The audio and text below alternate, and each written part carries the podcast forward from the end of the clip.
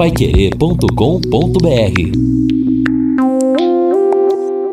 No Jornal da Manhã, Mercado Financeiro.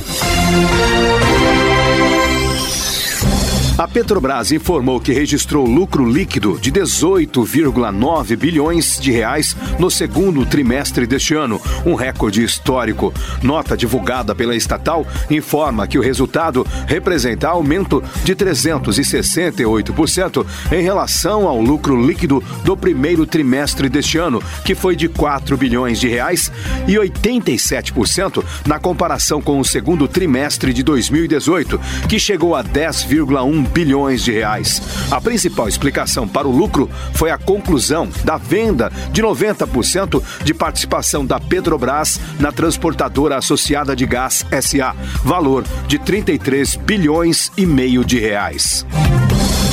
Clientes de bancos já podem usar boletos bancários para fazer depósitos em suas contas. A medida consta de circular aprovada pelo Banco Central e também beneficia demais clientes das demais instituições de pagamento, inclusive bancos digitais. Alguns bancos digitais já oferecem o depósito por meio de boletos, mas a autorização ainda não estava oficializada pelo Banco Central. Para que o depósito seja efetivado, o boleto terá que ser emitido em nome do titular da conta e só poderá ser pago em benefício dele. Segundo o Banco Central, a medida facilita a vida de clientes de bancos digitais que não dispõem de agências bancárias e pessoas em contas para o depósito. E a produção de petróleo no país caiu 6,4% na passagem de maio para junho, segundo dados da ANP, Agência Nacional do Petróleo, Gás Natural e Biocombustíveis. Foram produzidos, de acordo com a estatal, cerca de 2,550 milhões de barris de óleo por dia. Na comparação com junho do ano passado, a queda foi de 1,3%.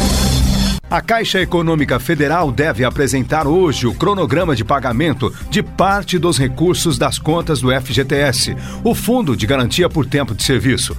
Cada trabalhador poderá sacar, inicialmente, 500 reais de cada conta, ativa ou inativa. Segundo o portal UOL, o presidente da Caixa Econômica Federal, Pedro Guimarães, afirmou que o pagamento dos recursos do FGTS e Fundo PIS/PASEP deve gerar um impacto de cerca de 300 milhões de reais em receitas anuais que o banco teria com a gestão de mais de 30 bilhões que serão liberados nesta medida. O banco recebe 1% pela administração dos fundos, mas segundo ele, é um resultado pequeno diante do lucro total do banco. Guimarães alegou que a Caixa Caixa vai ter condições de atender todos os trabalhadores com uma infraestrutura adequada.